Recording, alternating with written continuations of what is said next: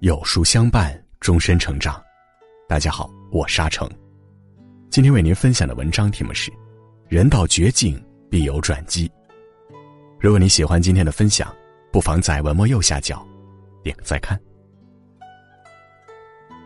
大雨过后，有两种人：一种人抬头看天，看到的是雨后彩虹、蓝天白云；一种人低头看地，看到的是淤泥积水。艰难绝望。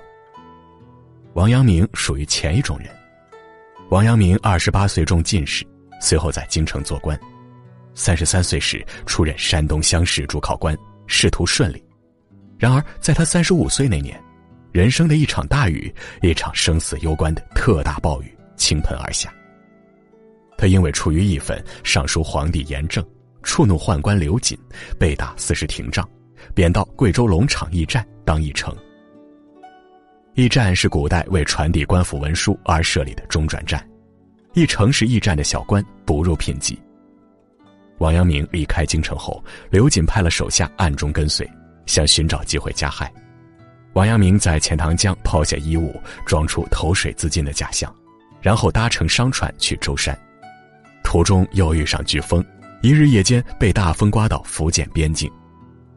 上岸后跑了几十里的山路，夜晚去敲一座寺院的门，要求借宿，被一个和尚拒之门外。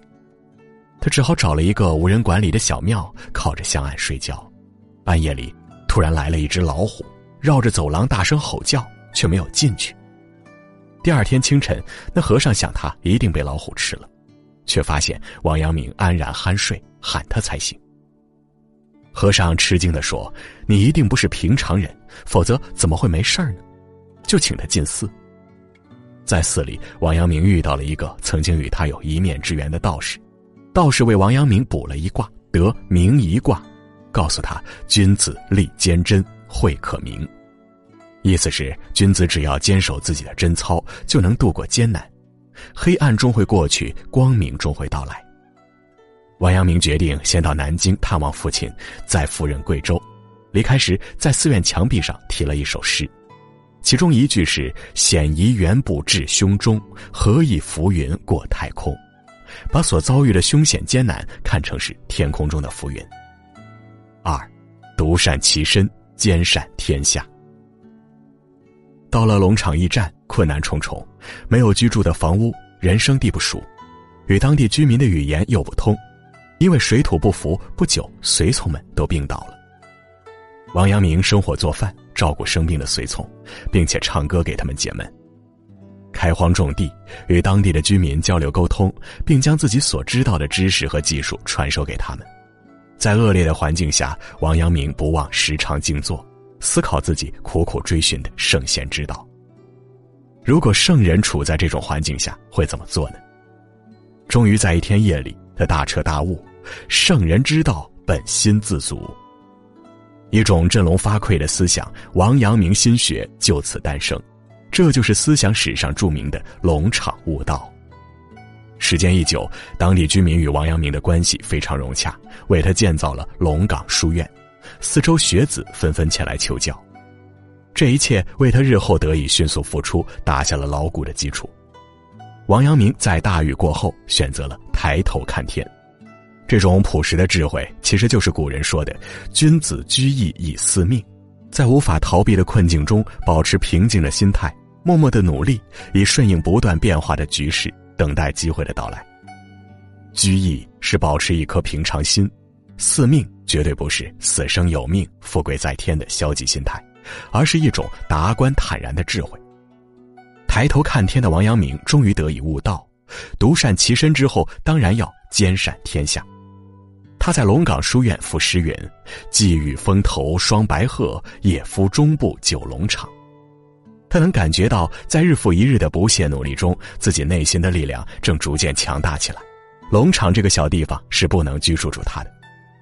果然，不久之后，王阳明就告别了龙场，踏上了辉煌而充满传奇的人生之路。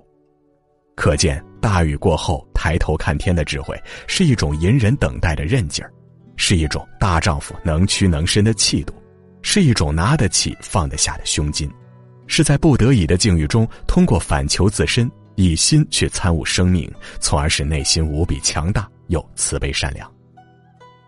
三，人到绝境出现转机。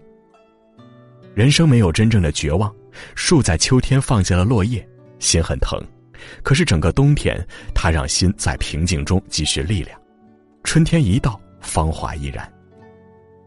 瀑布的壮观是在没有退路的时候形成的，繁星的璀璨是在黑夜到来后弥漫的。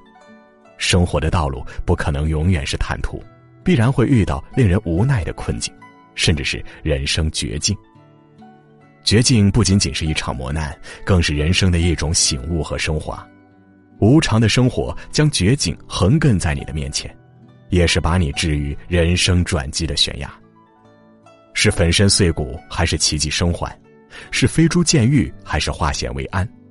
绝境之中的你处于什么样的心态，都将决定最后的结局。